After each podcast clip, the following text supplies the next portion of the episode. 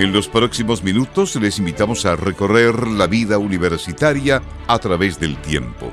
Un reencuentro con los exalumnos, un regreso al barrio universitario, un retorno al alma mater. Un espacio presentado por Alumni UDEC en conjunto con Radio Universidad de Concepción, con la conducción de Cristian Martínez.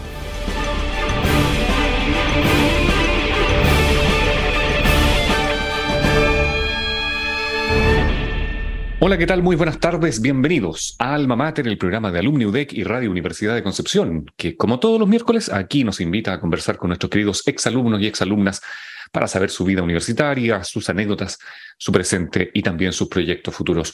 Para hoy tenemos eh, a um, una invitada bien especial, ¿eh? Karen Candia Palma. Usted yo creo que la ha escuchado por ahí alguna vez, ya sea en, en, en TVU o en la misma radio. Estamos hablando de una periodista de nuestra casa de estudios titulada por allá por el año 2005.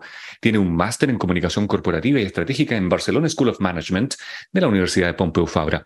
También eh, tiene un diploma en habilidades directivas con énfasis especialmente en innovación aquí en la Universidad de Concepción. Actualmente se desempeña como periodista en la Dirección de Comunicaciones de nuestra Casa de Estudios. Karen, por fin, bienvenida a Alma Mater.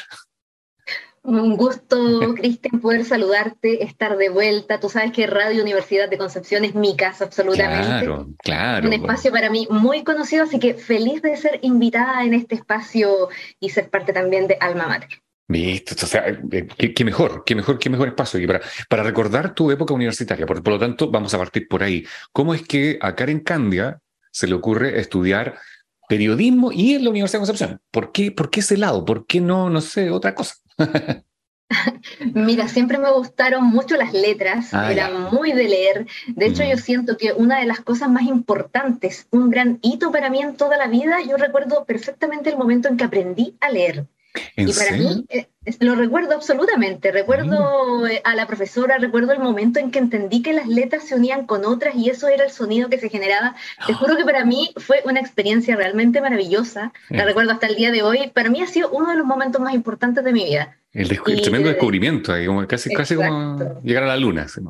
Sí, literal, exacto. O sea, para una niña, cinco o seis años, eso sí, ya no recuerdo mi edad bien, pero esa edad en la que uno aprende a leer, por supuesto, para mí fue impactante y poder empezar a unir las palabras cada vez que las veía en las paredes, en la televisión, eh, en las cajas. empiezas como niño, yo recuerdo perfectamente esa época y alucinaba flipaba en colores, como, como, dirían también.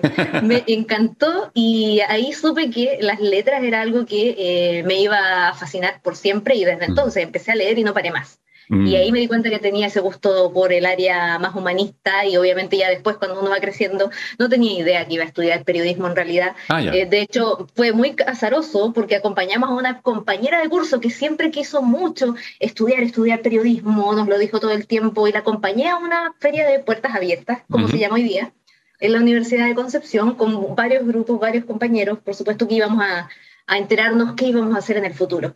Y ahí le acompañamos a esa charla y ahí dije, uy, en realidad esta charla como que me hace sentido. Creo que esto es, esto es lo que yo quiero. Vaya voy. Y eso habrá sido, claro, y eso habrá sido un mes antes de dar la prueba de aptitud académica. Debo reconocer, en mi época era la PA. Ok. Así que habrá sido un mes antes que supe que eso era, tenía una inclinación obviamente por esa área, pero ahí dije, sí, esta es la carrera que quiero. Y, y la compañera no entró a periodismo, parece. No, en ese momento no, pero sí lo entró, sí entró después. Ah, entró después, ah, ya, ok. entró después. ¿Y, qué tal esos primeros años, eh, esa, ese entrar en la universidad? Tú eres de acá, pues tú eres de acá de la zona, ¿no es cierto? Sí, de Talcahuano. De hecho, yo crecí, estudié siempre en Talcahuano, en el emblemático A21 de Talcahuano. Ah, ahí estudié mi enseñanza media. Eh, y claro, efectivamente ahí ya fue un cambio porque empiezas a venir de Talcahuano a Concepción, uno ya es una persona un poco más grande, uno se, cree grande, claro. claro, uno se cree grande, uno ya se empieza a creer adulto, ya tomaba la microsola, ¿eh? esas cosas que uno, claro, esas cosas que uno comienza a hacer, así que fue todo obviamente un proceso de, un proceso, un proceso de crecimiento, un cambio además, porque yo era bien ñoña en el colegio, siempre era como la mejor, sí, la mejor alumna, muy estudiosa, aplicada, principalmente la escuela básica, media, pero una vez que llega a la universidad, dije, aquí me voy a dedicar a vivir la vida, a pasarlo bien, a, acompañar, a conocer a mis compañeros. Y me iba relativamente bien, pero tampoco, tampoco era, estaba en el top. Descollante, si no era descollante. porque me dediqué realmente a pasarlo bien, a conocer, a disfrutar mi etapa universitaria y lo agradezco absolutamente. Eh, porque tuve muy, además, muy buenos compañeros, ah, varios que somos amigos hasta el día de hoy, mantenemos relaciones, incluso tenemos un WhatsApp ahí en el que nos mandábamos la información, por ejemplo, del encuentro centenario que se viene próximamente. Sí, vamos a conversar ahí. Sí, ahí nos mandamos la información, oigan, se viene un encuentro, así es que por eso fue una muy buena etapa para mí. Aprendí muchas más cosas, obviamente, que solo estudiar, que era lo que hacía previamente a llegar a la universidad. Eh, eso es lo que dices tú, esa cosa del ñoñerío propio de la, de la época del liceo, que aquí cambió, cambió completamente tu perspectiva. Y, el periodismo, ¿qué tal? Ahí los profesores, los compañeros, tú me acabas de decir que los compañeros ya era un grupito ahí muy, muy, muy bueno. Se, se, arma un buen grupo. ¿Y los profes? Ah. Tuvimos de todo, por ah, supuesto. Uno siempre como que engancha más con unos profesores que con otros. O sea, yo creo que como todo en la vida, uno tiene más eh, afinidad y obviamente habían ramos que te gustaban mucho más y, profesores que te abrieron absolutamente también la, la, visión de lo que es el periodismo. Porque uno mm, generalmente se entiende el periodismo como, ah, el periodista es el que trabaja en la tele, el que trabaja en la radio, el que sale en los medios, el que escribe en el diario pero en realidad más que periodismo es eh, también comunicación social. Entonces es algo mucho más amplio, la comunicación es algo muy transversal y poder entender todo ese proceso, el abrir esa mirada de lo que es precisamente la comunicación, también fue otro momento muy decisivo y que me gustó muchísimo también vivir ese proceso. Ah, porque, porque igual estudié, ah, por favor, estudié para pesar de que antes Digamos, era igual estudié en la universidad, Me gradué bien. Bien, así, todo, todo, todo en orden. Con distinción máxima. Ah, muy bien, muy bien, eso, eso, eso está bueno. Pero, pero así todo se te abrió un mundo, o sea, lograste, lograste ver, visualizar y los profesores también ayudaron mucho de ellos, como dices tú, a, a, a abrir ese mundo. ¿Y por, ¿Y por qué te dedicaste eh, eh, o, o, o, te, o te tentó esto de la radio? más que la televisión, más que el diario, más que las mismas relaciones eh, comunicacionales de alguna entidad. Claro, mira, cuando tú recién te gradúas, uno como recién egresado, es como muy novato y no sabe qué hacer, en realidad. Es como, uy, qué emoción tener mi primer trabajo. Y de hecho, al comienzo empecé como encargada de comunicaciones en Explora Bio Bio, una etapa preciosa también de mi vida, donde fui descubriendo mis afinidad también con el mundo de la ciencia. Eso encuentro yo que ha sido bastante azarosa mi vida, así como llegué por azar a periodismo, también he llegado por azar a algunos trabajos y me han apasionado finalmente. Siento que he sido muy afortunada en ese sentido. Ahí conocí y me apasioné por lo que es la comunicación científica. Después me especialicé y también estudié un posgrado en comunicación científica, de cómo efectivamente hay que hacer llegar eso a la gente y que lo vimos y lo vivimos muchísimo durante la pandemia. O sea, yo siento que más que nunca la gente entendió el valor de comprender eh, estos términos que a veces nos parecen tan lejanos desde el mundo de la ciencia, pero que es tan fundamental poder conocerlos. Así que, y ahí, posteriormente, después de eso, quise también, eh, curiosa, eh, me gusta conocer muchas cosas, ir eh, ampliando mis posibilidades, en realidad mi carrera de la comunicación es mucho más que esto, y ahí después quise probar en medios, dije, por supuesto también quiero tener experiencia en medios de comunicación, y ahí se abrió una posibilidad y postulé a la radio y finalmente quedé. Y eh, la radio también fue otro proceso de aprendizaje. Me encantó, me apasionó, también un espacio maravilloso en el que pude desarrollarme mucho más profesionalmente también, porque ya no es tu primera experiencia laboral, sino que ya tienes un poquito más de experiencia, entonces uno ya conoces el, cómo funciona el mundo del periodismo, cómo funcionan los medios de comunicación, y eso fue bastante positivo, yo creo, para mí, y bueno, y posteriormente por eso también pude ser directora de la radio, todo eso fue llevándome de una u otra forma a realizar distintas acciones laborales que eh, me han tenido muy satisfecha, he sido muy afortunada, debo decir. Y, curiosamente en la radio Universidad de Concepción, que para, para, muchos de los auditores que nos escuchan esta hora es como la radio outsider de, la, que está por fuera de todo el, de todo el resto de las radios, que, que tocan música más pop, que son así más, eh, eh, no sé, demasiado noticiosa o menos noticiosa, muy, muy conversadora y conservadora. No sé, en la radio universidad con sus clásicos, con su, música clásica, con, con su... Con su con sus momentos eh, especiales, digamos, de, la radio, y te interesó este, este, esta radio, te interesó este, este mundo. Exacto, es que además era lo diferente, como mm. tú dices, lo que está por fuera de lo común. A mí siempre también, como te digo, soy un poco curiosa y me gusta mucho poder conocer eh, ese plus, las cosas que están un poquito más allá de lo evidente. Y ahí precisamente en Radio Universidad de Concepción conocí cuál es la historia de las radios universitarias. Tienen a nivel latinoamericano, las radios universitarias tienen una tradición ligada eh, a los procesos democráticos de cada país, es todo un mundo también. Tuve la oportunidad de estar en Colombia en un encuentro de radios universitarias y tú ves cómo a nivel latinoamericano las radios universitarias son realmente un ente muy potente y unido y que destacan eh, en Latinoamérica por su compromiso por los derechos, con los derechos humanos, porque tú no vas a encontrar farándula generalmente en una radio universitaria. Mm. Es otra precisamente la línea y es algo que yo también agradezco.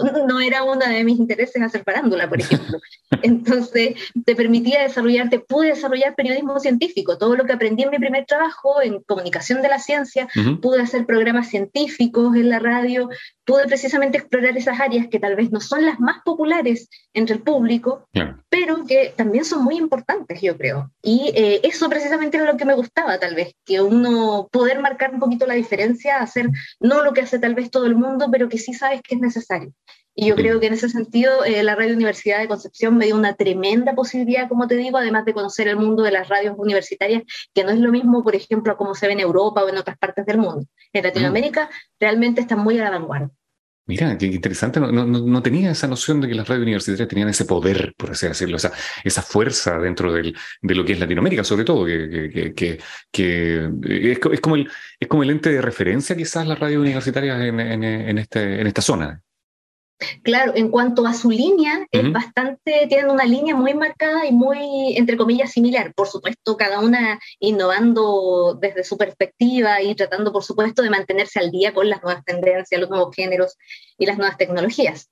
Pero sí, efectivamente las radios universitarias en Latinoamérica tienen como una línea bastante marcada y, potente. Y bueno, yo creo que también es algo que está latente, yo creo que es algo que todavía se puede explorar y desarrollar muchísimo más. Es como un, nicho, una gran oportunidad de desarrollo precisamente para eh, la educación, para la cultura, eh, que como te digo, no necesariamente son los temas que más venden. La misma Radio Universidad de Concepción, en la época en que la impulsó el rector David Stichkin, nació con una vocación educativa, poder llegar a lo mejor a los campos, a esas zonas más rurales y poder llevar también la educación a esas zonas y a través de la radio, que era un medio súper masivo y que llegaba y tenía mucha penetración porque era mucho más fácil para todo el mundo en esa época tener eh, un aparato de radio que una televisión, o sea, una televisión era impensado, llegó mucho después, de hecho. Claro. Pero por eso tenía un alcance llegando a zonas rurales, etcétera. Entonces, esa misión educativa era algo que eh, no, se ve, no se ve necesariamente en otros medios. Mm.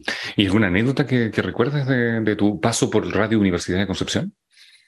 Uy, muchísimas, pero no se pueden contar todas, ah, yo creo. Perdón, perdón, además que estamos saliendo por la misma radio, así que no, no hay. Eh, eh, Alma Mater es, parte de Radio Universidad de Concepción también. Por supuesto. nos vamos a guardar esa parte un poco. Sí, hay muchas anécdotas, pero claro, así alguna en particular en este momento no recuerdo, pero claro, ahí ya tendría que sentarme con un café reposadamente a recordar y claro, eso nos pasaríamos del tiempo. daría como para unos cuantos programas más, de todas maneras. Exactamente. bueno, y, terminas esa etapa de, Radio Universidad de Concepción y eh, porque te decides ir a terminar tus estudios de posgrado a España. Em, ¿cómo, ¿cómo, fue esa experiencia? De partida, pensar en España para hacer esto y después terminar, eh, dejar tu labor en la radio universidad para poder viajar a terminar tu, tu posgrado. ¿Cómo, ¿Cómo, fue esa, ese, ese, momento, esa, esa idea y también esa, esa misión que era terminar el posgrado? Claro, bueno, como todo proceso de cambio, no fue para nada una decisión fácil pero era algo que yo hace muchísimo tiempo también quería hacer, poder, como ya te decía, el periodismo, la comunicación es mucho más que los medios y quería también poder explorar esa otra área, la comunicación estratégica, cómo aplicar la comunicación a diversos ámbitos de la vida. Así que me decidí, empecé a estudiar primero porque estábamos a fines del año pasado todavía, entre comillas, un poco con restricciones por la pandemia. Así que, claro, la primera etapa del máster lo hice eh, de manera online, virtual. Conocí a mis compañeros en España, nos hablaban, pero fue un proceso bastante complejo y difícil porque mis clases eran a las 3 de la mañana, luego terminaba mis clases y empezaba el día siguiente a veces a trabajar. Eh, entonces, igual estudiar de noche, empezar tres para terminar clases a las 8 de la mañana y después tratando de trabajar, fue bastante intenso ese periodo. Pero finalmente eh, ya se abrió la posibilidad de hacer el segundo semestre, la parte presencial, porque también quería tener la experiencia de poder estar en una universidad extranjera el vivir la experiencia de estar un tiempo en el extranjero, que también mm. te abre muchísimo la mente, conocer cómo, son, cómo es la comunicación en otras partes del mundo. Entonces, claro, finalmente ahí me decidí a dejar precisamente por un tiempo, dije ya mejor esto, eh, quiero dedicarme a esto otro también, aprender un poco más, así que ahí decidí dejar la dirección de la radio para poder irme a terminar de forma presencial ya a inicios de este año mis estudios en España, en Barcelona precisamente. Y, qué tal? Lo hice, lo hice. con todo el susto al cambio, porque era dejar un mundo absolutamente conocido para mí, pero yo siento que lo único que constante en la vida siempre es el cambio. Yo creo que atreverse siempre va a ser la mejor decisión. Y no, fue una tremenda experiencia, porque me abrió nuevamente los ojos Así como cuando aprendí a leer, cuando era pequeña y aprendí a leer. Todas esas, todas esas pequeñas etapas están marcadas. Aprendiste a leer, llegaste a la universidad sin saber que ibas a estudiar periodismo, lograste estudiar periodismo, te metiste al, al máster y fuiste a Europa a terminar.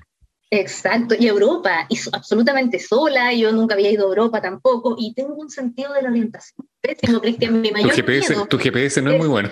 Exacto, yo no poseo el don del GPS interior. Mucha gente tiene ese don y saben dónde están paradas, hacia dónde caminar. Eh, yo soy pésima, pésima en eso. En eso. Te, absolutamente te digo la verdad, si yo todavía me pierdo a veces caminando a llegar a mi casa, a mi departamento de construcción. te lo aseguro, porque soy muy despistada además. Y cuando digo, hoy me pasé, me pasé dos cuadras, ¿verdad? No, pero es que, es que igual, igual, igual aquí en Concepción debemos decirle y, quizás retar un poco a los arquitectos que están haciendo los edificios muy parecidos. Entonces, eh, uno pasa por fuera y, el, mismo edificio, oh, me pasé, o no me he pasado, no he llegado todavía. No, no, no te culpes, no te culpes. Exacto, no, ese era mi mayor miedo. Yo dije, ¿iré a llegar realmente a Barcelona, al lugar que tengo que llegar? Yo dije, capaz que termine en Egipto, pero bueno, en la vida todo son experiencias, nunca se sabe. Llegaré como sea. Eh, y llegué, precisamente, llegué a Barcelona y ahí nuevamente vivir otra experiencia, o sea, empezar a conocer a los compañeros, eh, habían de compañeros de diversas partes del mundo, nos oh, encontramos en ese máster. Sí, claro, o sea, por supuesto estaban los catalanes, los de mm, Barcelona, los españoles, por otro lado, eh, y además latinoamericanos, habían algunos latinoamericanos también, eh, bastantes latinoamericanos de hecho, así es que eso fue muy interesante también, poder conocer y conversar sobre cómo se ve la comunicación en distintas partes del mundo. Así que, y me encantó, me encantó poder estar en la sala presencial. No es lo mismo, tú sabes, como profesor, me imagino. Sí, exactamente. La presencialidad que eh, las clases por Zoom.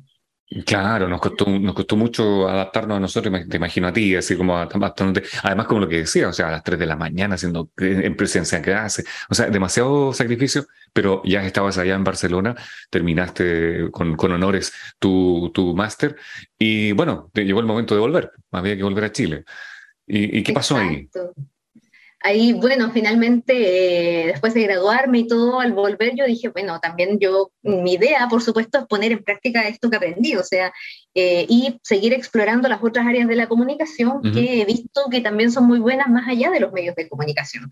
Por eso dije, ahora quiero trabajar en otra área, así como en algún momento eh, tuve que dejar mi primer trabajo para cambiar a medios de comunicación, ahora a lo mejor salir un rato de medio y eh, aunque igual de todas formas la comunicación estratégica puede aplicarse en muchas áreas, pero quería también probar otro tipo de experiencias en cómo precisamente se trabaja la comunicación estratégica, por ejemplo, acá a nivel europeo es algo que se desarrolla muchísimo, en Barcelona precisamente la comunicación se trabaja muchísimo, desde marketing, un montón de conceptos que hemos ido conociendo nosotros con el tiempo manejo de redes sociales, me imagino que cada vez la gente ya está eh, más, eh, con mucho más conocimiento sobre eso, pero todas esas otras áreas que también son parte de la comunicación y que son muy interesantes, así que quise precisamente hacer otra cosa y se dio la posibilidad de trabajar en la Dirección de Comunicaciones de la Universidad de Concepción, en el área de proyectos, así es que ahí estoy recién iniciando, precisamente, ah, eh, hace poquito, porque... Justamente te iba a preguntar sobre eso, ¿cómo te, te reincorporaste a la universidad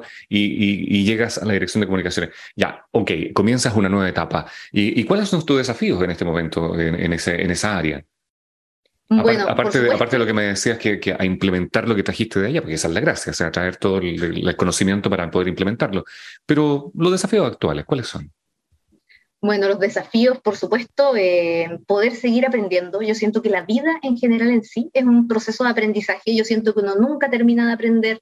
Siento que nunca hay que dormirse en los laureles sobre eso también. Así es que el principal desafío yo creo que es seguir aprendiendo, porque además la comunicación, todo eso es un área muy dinámica no es algo estático. Oye, aprendí esto, lo que aprendí yo hoy en día en la universidad, cuando estudié periodismo, no es lo mismo que se le enseña hoy en día a los chicos. No. Probablemente. Son cosas, la malla curricular, tú sabes, se va actualizando, eh, porque la sociedad va cambiando, los requerimientos son cada día eh, diferentes, entonces hay que seguir en una constante actualización y eh, yo creo que ese es el principal desafío, no quedarme solamente en lo que estoy, sino que aprovechar este proceso también para seguir aprendiendo, además de poner en práctica todo lo que eh, he podido trabajar. Así es que yo creo que por ese lado es como mi principal desafío, seguir ahí eh, aprendiendo y por supuesto aportando, esa es la gracia también, porque sigo colaborando en otras áreas de la universidad también de Concepción que me gusta mucho, tú me has visto, me imagino, como maestra de ceremonia, en algunas actividades, ahí eh, tratando esas, son otras áreas que igual me gustan muchísimo, o sea, puedo estar en comunicación estratégica, pero también me gustaba mucho lo que hacía en medios y también me gustan mucho eh, las actividades en las que uno tiene más interacción con las personas en vivo, me gustan muchas cosas. inquieta, inquieta como siempre. Estamos con Karen Candia Palma, periodista de nuestra casa de estudios, y que nos está contando su vida literalmente de, periodista y desde que comenzó a leer. Es el, primer granito que, ha tenido Karen en, en su vida eh, profesional.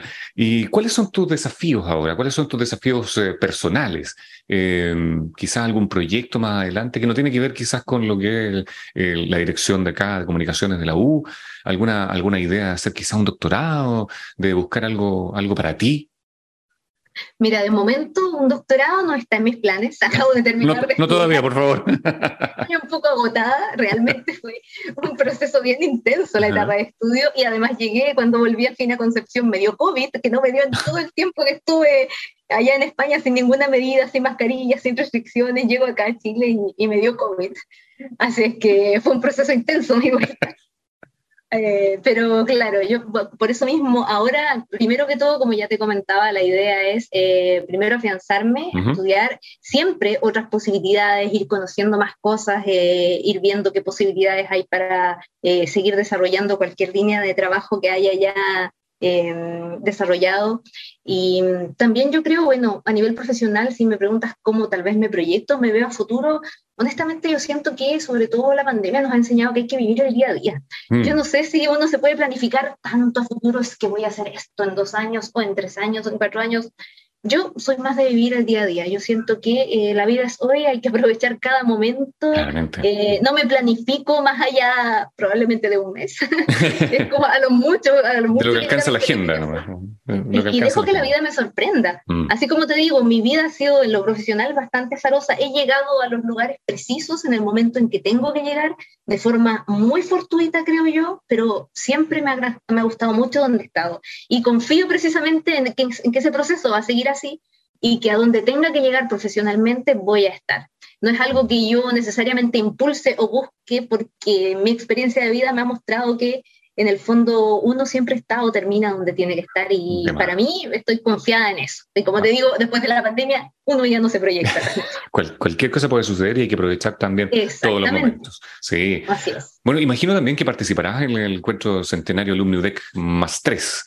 Eh, Invitemos también a los exalumnos, a, a, todas las carreras, a la generación, a tu generación de, de, de, exalumnos, a tus compañeros y compañeras, a sumarse a este encuentro del 13 y 14 de enero.